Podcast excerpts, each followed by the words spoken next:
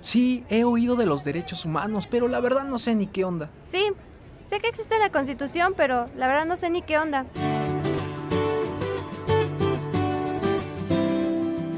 Juzgadoras y juzgadores federales y la Comisión de Derechos Humanos del Estado de México presentan ¿Qué onda con tus derechos? Un puente de comunicación para conocer los derechos humanos. Acompáñanos.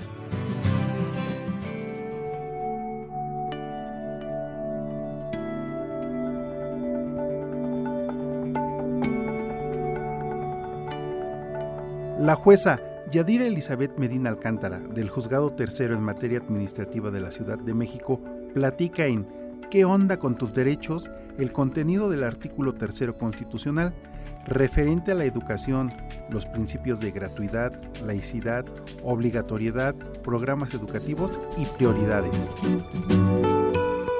Con la conducción de la magistrada Julia García González. ¿Qué tal? Bienvenidos a todos y todas nuevamente a este, a este espacio de difusión de los derechos humanos. Hoy nos honra con su presencia una mujer verdaderamente comprometida con los derechos humanos, con la difusión, con todo lo que tiene que ver con la dignidad de las personas, de quien escucharemos una breve semblanza.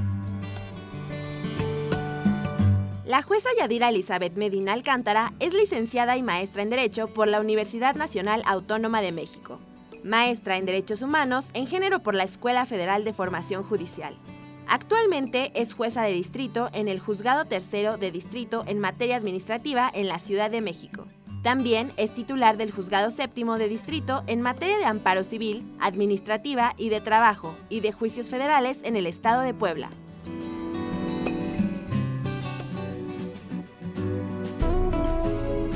Pues Yadira, sé bienvenida a este espacio. Te pedimos, por favor, que nos platiques un poco de entrada, pues de qué se trata esto a que alude el artículo tercero constitucional. Ante todo, maestra, pues muchas gracias por la invitación y sobre todo por la oportunidad de platicar acerca de este artículo tan importante. Bueno, eh, para empezar, eh, yo quiero partir de la idea de que la educación, al igual que otros derechos, son como ese cúmulo de prerrogativas, o sea, todos esos derechos que tienen niños, niñas y adolescentes y que son necesarios para que tengan una vida digna, una vida feliz, una vida llena de respeto. Y entonces ahí sí me gustaría hacer una pequeña analogía, ¿no? Para que se vaya entendiendo un poquito más acerca de este derecho. Que este derecho es como si estuviera agarrado de las manitas, ¿no? De otros derechos, como por ejemplo la salud, el derecho a tener una vivienda, el derecho a tener, este, pues, qué comer, a su alimentación, ¿no? Y este derecho es importante porque precisamente da todas las herramientas no solamente para vivir en lo particular, ¿no?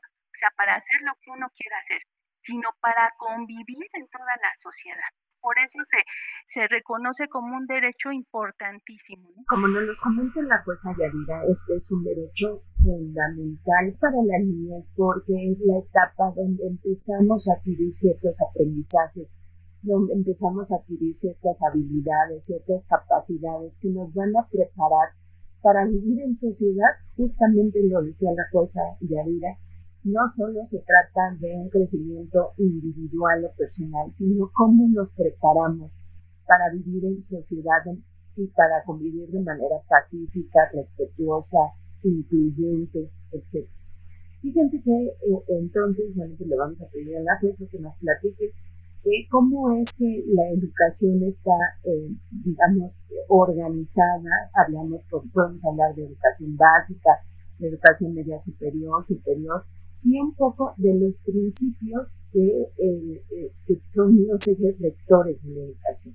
Por favor. Sí, claro que sí. Para entender un poquito cómo se organiza la educación en México, yo quisiera utilizar una segunda analogía que es precisamente con estos bloques de armar, ¿no? Estos bloques que se denominan Lego, porque a través de todo lo que se va aprendiendo en la escuela es que nos van dando esos bloques con los cuales vamos armando un plan de vida, ¿no? Y para decirlo gráficamente nos dan bloques, por ejemplo, si quieres ser corredor de carreras, pues para ir armando tu carro, ¿no? Tu carrito. Si quieres construir un casa, si ser ingeniero, ingeniera, pues precisamente para que hagas una casa. Entonces, estos bloques se van dando desde la educación no solamente inicial, ¿no? De cuando se es bebé o, se va enseñando a valerse por sí mismo, a que se siente, a que se pare, a que se camine, ¿no? Aunque no sea obligatoria todavía ese tipo de, educación, ¿no? O sea, se promueve el desarrollo de los bebés, de las bebés.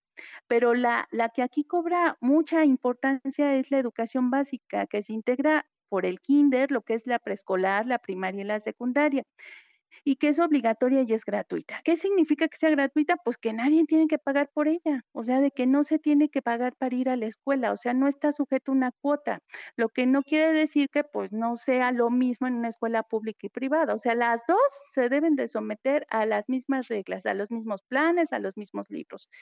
Sin embargo, deben de ser obligatorias, o sea, tiene la obligación los niños, las niñas y los niños de ir a la escuela. Papás, mamás, tíos, abuelas, hermanos, con quien vivan, tienen la obligación de llevarlos a la escuela.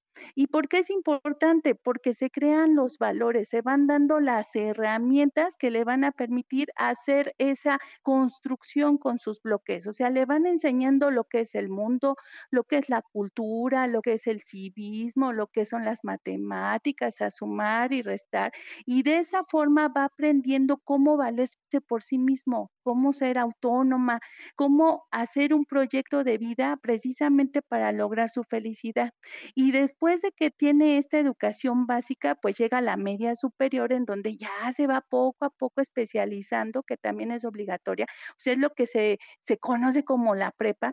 Y con esa educación más especializada, entonces ya se va teniendo una visión panorámica para decir, bueno, pues es que yo quiero ser médica es que yo quiero ser médico, es que a mí me gusta la verdad los animales y quiero ser veterinario, veterinaria. O sea, ya se le dan mayores herramientas para elegir su, elegir su proyecto de vida. Y finalmente la universidad. La universidad sí es cierto que no es obligatoria y no es gratuita. O sea, tenemos que llegar en algún momento a ese punto en que también sea gratuita. Pero ¿qué pasa en la universidad? Entonces allá se dan conocimientos bien específicos sobre lo que uno quiere hacer. O sea, cuando uno ya eligió, a qué se va a dedicar, entonces únicamente se da esa educación especial en esa materia. Es que me gustan las matemáticas, pues solamente vas a aprender matemáticas. Y con esa, ese aprendizaje empiezas tú mismo, tú misma a crear cosas, a escribir libros, a hacer experimentos. Tú mismo empiezas a investigar y después a enseñar a los demás. Entonces, cuando finalmente no solamente aprendes y te vales por sí mismo y haces tu gran bloque del ego, sino que empiezas a ayudar a los demás a hacer sus bloques del ego. Así es. Pero fíjate, pues, Ayadina, qué interesante lo que. Ya nos platicaste que la educar es obligatorio.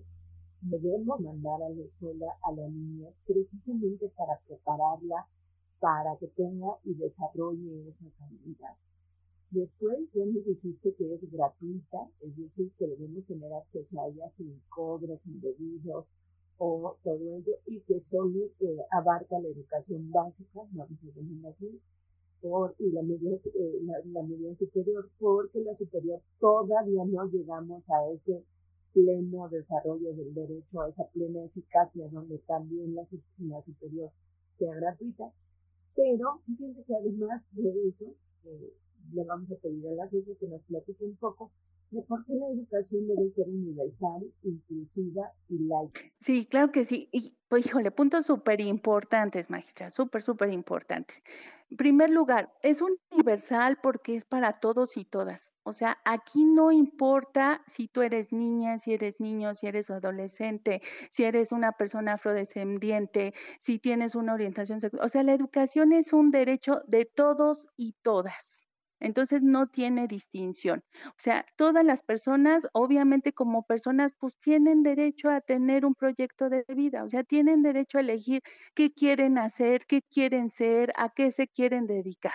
Entonces, la educación es para todos, para todas, sin excepción.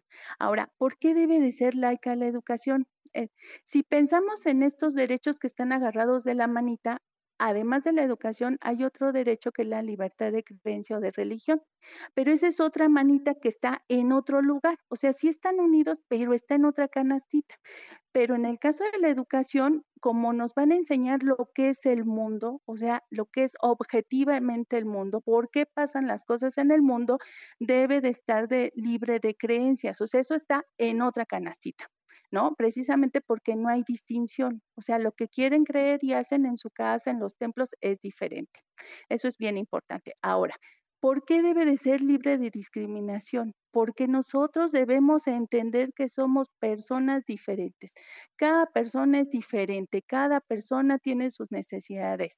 O sea, debemos entender que somos diferentes pero iguales. O sea, todos vamos y todas a la escuela, pero a lo mejor debemos de aceptar, entender e incluir a todos nuestros compañeros, nuestras compañeras que tienen una discapacidad.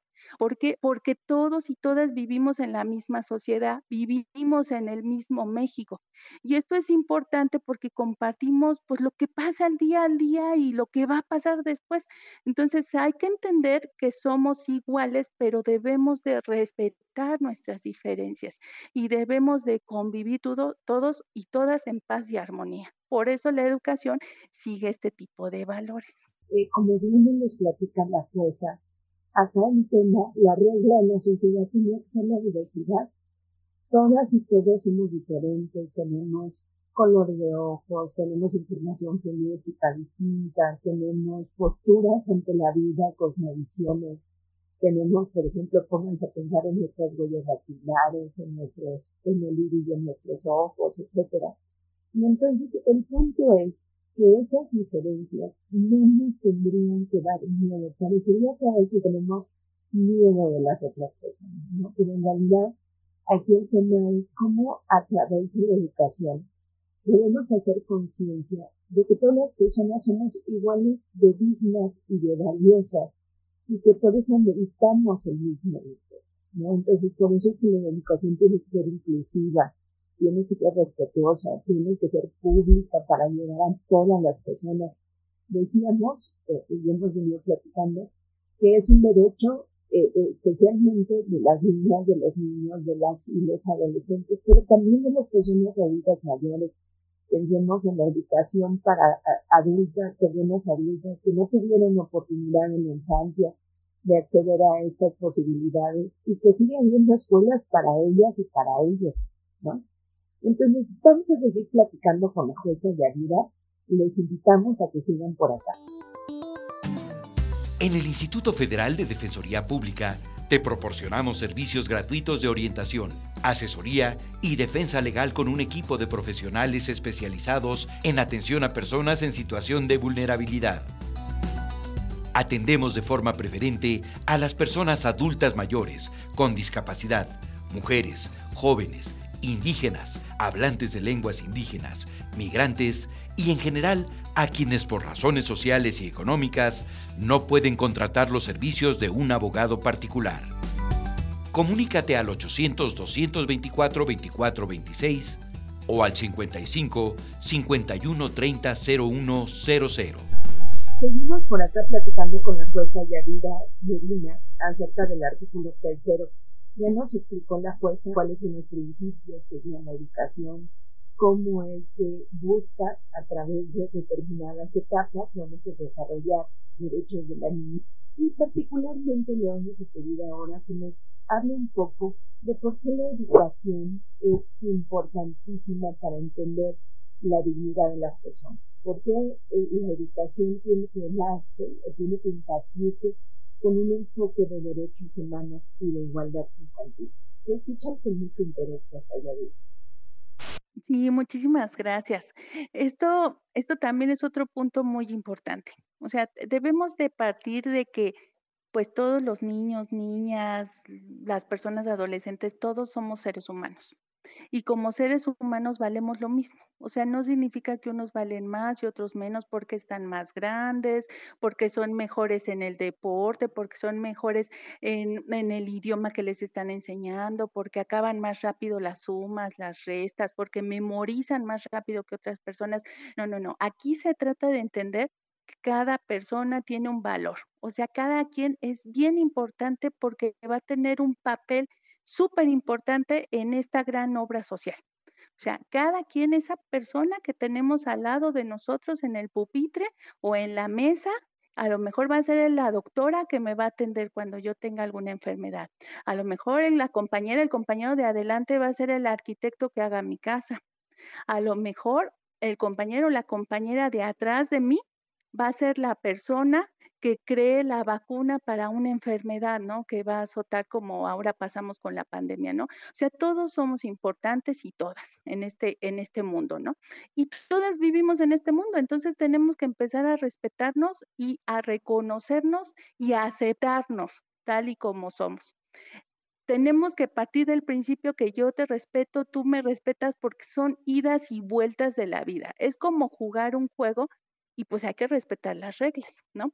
Y si hay una persona que necesita nuestro auxilio, pues le damos solidaridad, o sea, le damos la mano, o sea, no la excluimos a esa persona porque sea aparentemente diferente, porque es una persona. Entonces, eso es bien, bien importante, porque este respeto de ser lo que tú eres y que tú también respetes lo que yo soy, no solamente se da en la escuela, sino es un modelo que trasciende a la casa, a la familia.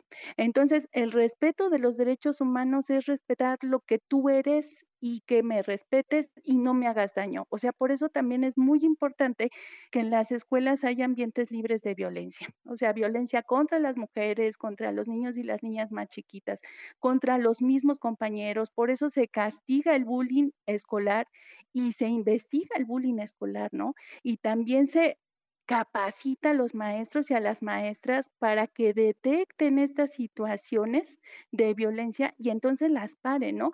Para que los alumnos, las alumnas tengan esa confianza de acercarse a sus maestros y sus maestras y decirles lo que está pasando, ¿no? Porque es la única manera en la que se enseña a respetar los derechos de los demás. Que a propósito de esto, el estoy de manera muy entendible la es lo que dice la Constitución. Vean cómo tiene un alto contenido eh, valorativo la Constitución cuando nos dice que este, esta educación debe tender a fomentar eh, de manera armónica o a desarrollar todos los valores, de, todas las facultades y las potencialidades de las personas, pero también nos fomenta, nos debe fomentar el respeto a los derechos, a las libertades, a la cultura de la paz, que es justamente este tema de no vamos a tolerar el bullying en los espacios escolares porque atenta contra la dignidad de las personas, porque eh, disminuye de alguna manera su posibilidad de interactuar de manera respetuosa.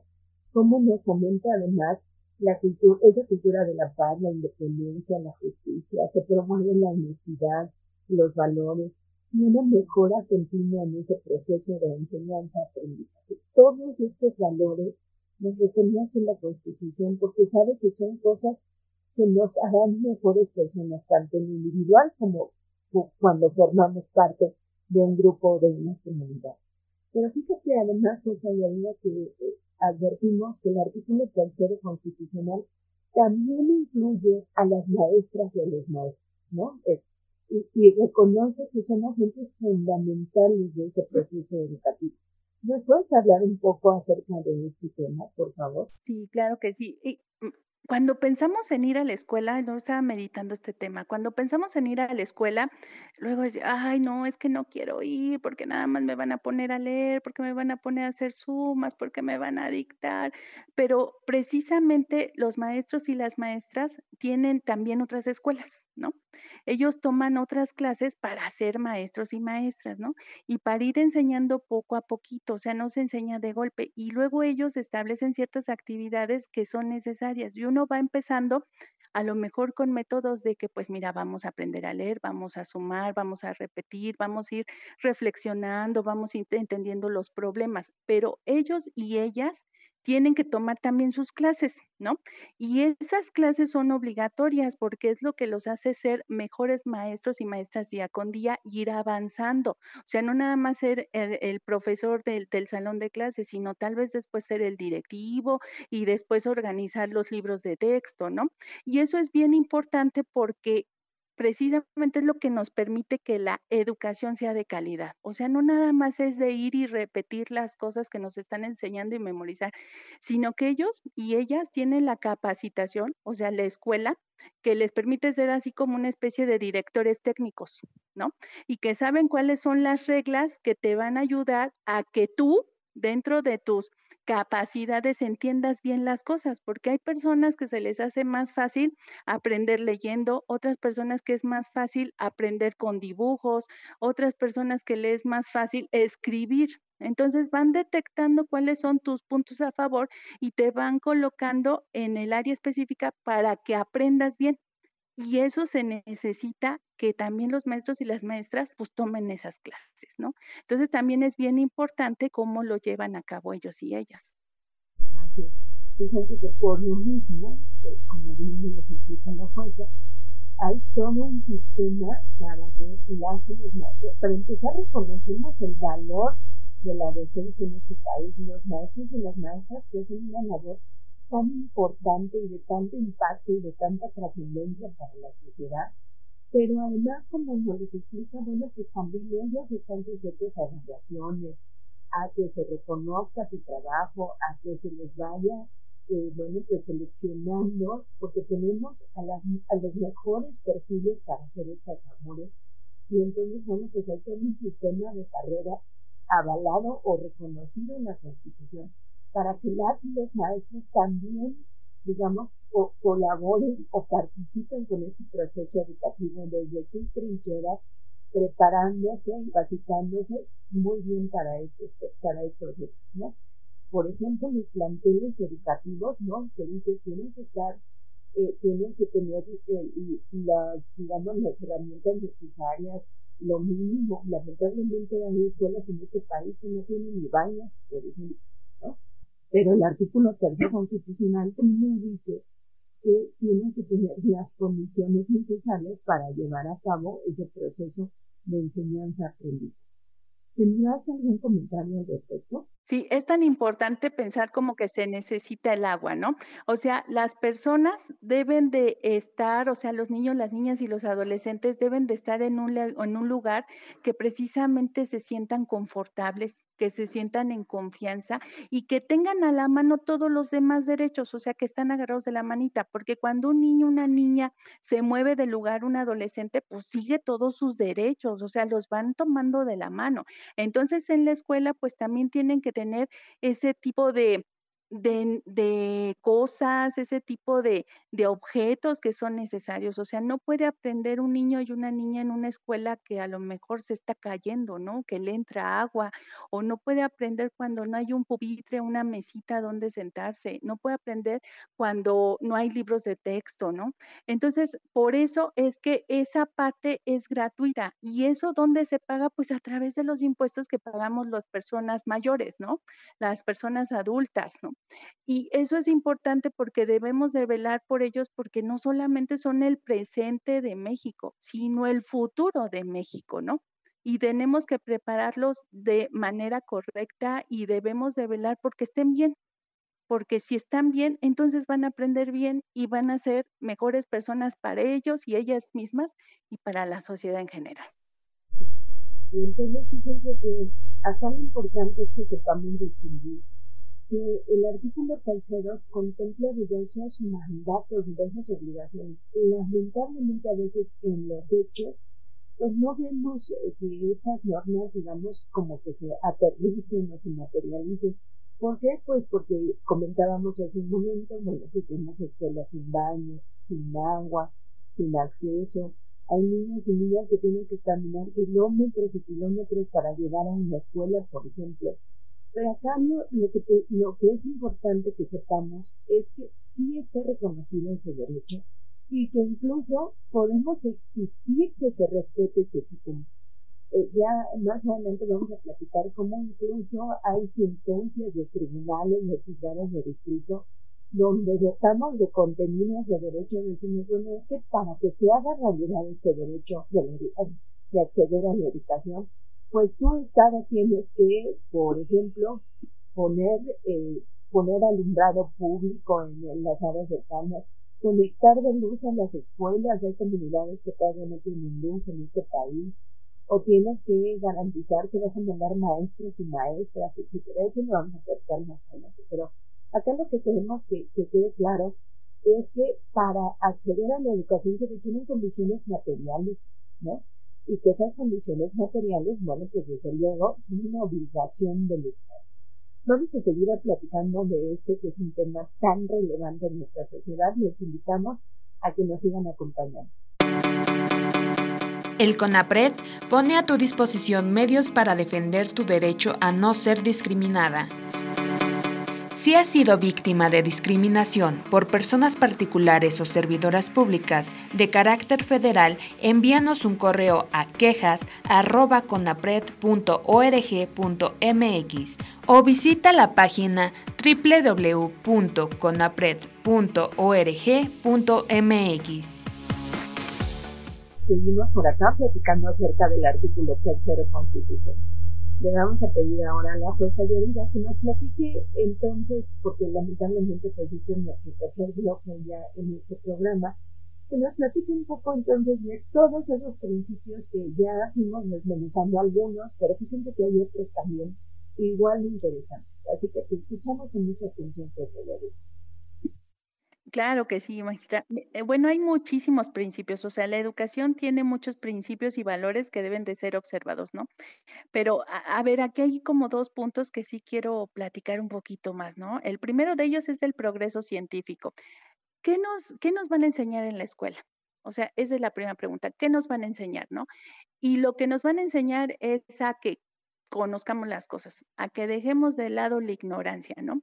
Lo que nos van a enseñar en la escuela es lo que pasa en el mundo, o sea, por qué pasan los fenómenos naturales, por qué hay guerras, por qué hay paz, por qué hay derechos, por qué hay países divididos, por qué hay este un poder ejecutivo, un legislativo, un judicial, ¿no? Nos van a enseñar muchísimas cosas, pero también nos van a enseñar otras cosas que deben provocar en las alumnas y en los alumnos preguntas. O sea, eso de que no preguntes y nada más escribe, eso queda de lado. O sea, memoriza y no preguntes, queda de lado. O sea, precisamente nuestro sistema educativo lo que hace es fomentar eh, que, que haya esas preguntas para entender lo que está pasando. ¿Cómo, cuándo, dónde, por qué? O sea, que quede muy claro los conocimientos que vamos adquiriendo, ¿no? Porque es la única forma de entender el mundo y es la única forma que tenemos para ser partícipes del mundo. O sea, no podemos aprender eh, a sumar si no preguntamos, oiga, ¿dónde se pone el signo de más y dónde se baja? No, no podemos hacer fracciones si no sabemos que es una fracción equivalente. Es que no me queda claro, maestra, maestro. O sea, nos tienen que explicar.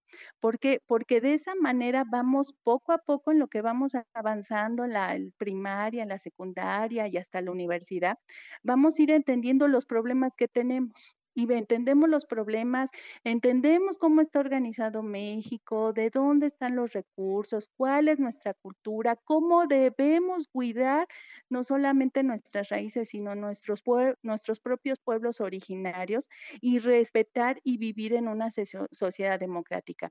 A lo mejor ese, esa, esa palabra nos espanta, pues ¿qué es la democracia? Pues es vivir todos juntos en paz, respetarnos en paz, respetar nuestros derechos, no solamente de toda la mayoría, sino los de los niños, las niñas y los adolescentes también porque ellos también son personas que son parte de esta sociedad. Y entonces les vamos enseñando cómo es la sociedad, cómo es la naturaleza, cómo son los animales, ¿no? Cómo son los pueblos indígenas, ¿no? Y de esa manera, pues va creciendo nuestra cultura, ¿no? Y eso es lo que se denomina en el artículo tercero el principio democrático, sobre todo porque la desigualdad empieza desde la casa. Cuando hacemos un lado a los niños, niñas y adolescentes y pensamos que su opinión no cuenta. Y eso es completamente erróneo. ¿Por qué? Porque ellos tienen que hablar lo que sienten, hablar lo que opinan, preguntar lo que tienen dudas.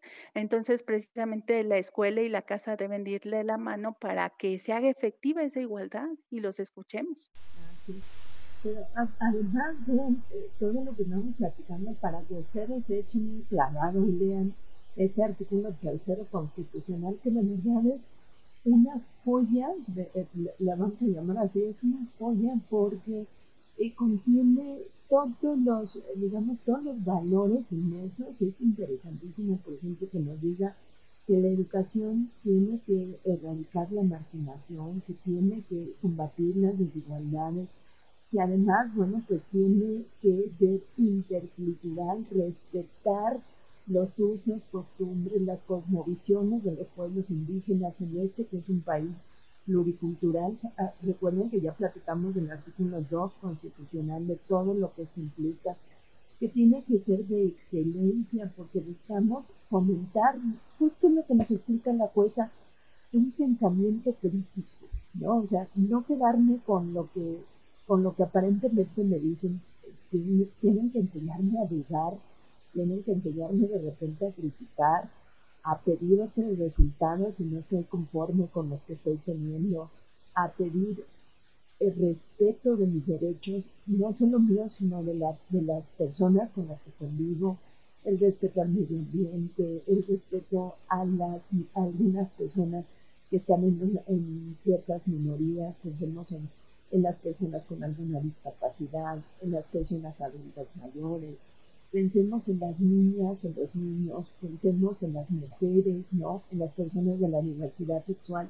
Y entonces van a ver cómo este artículo tercero como que amalgama, como que aglutina el respeto por todas esas, digamos, eh, formas de entender la vida, porque nos va a preparar y nos va a dar valores precisamente para ello.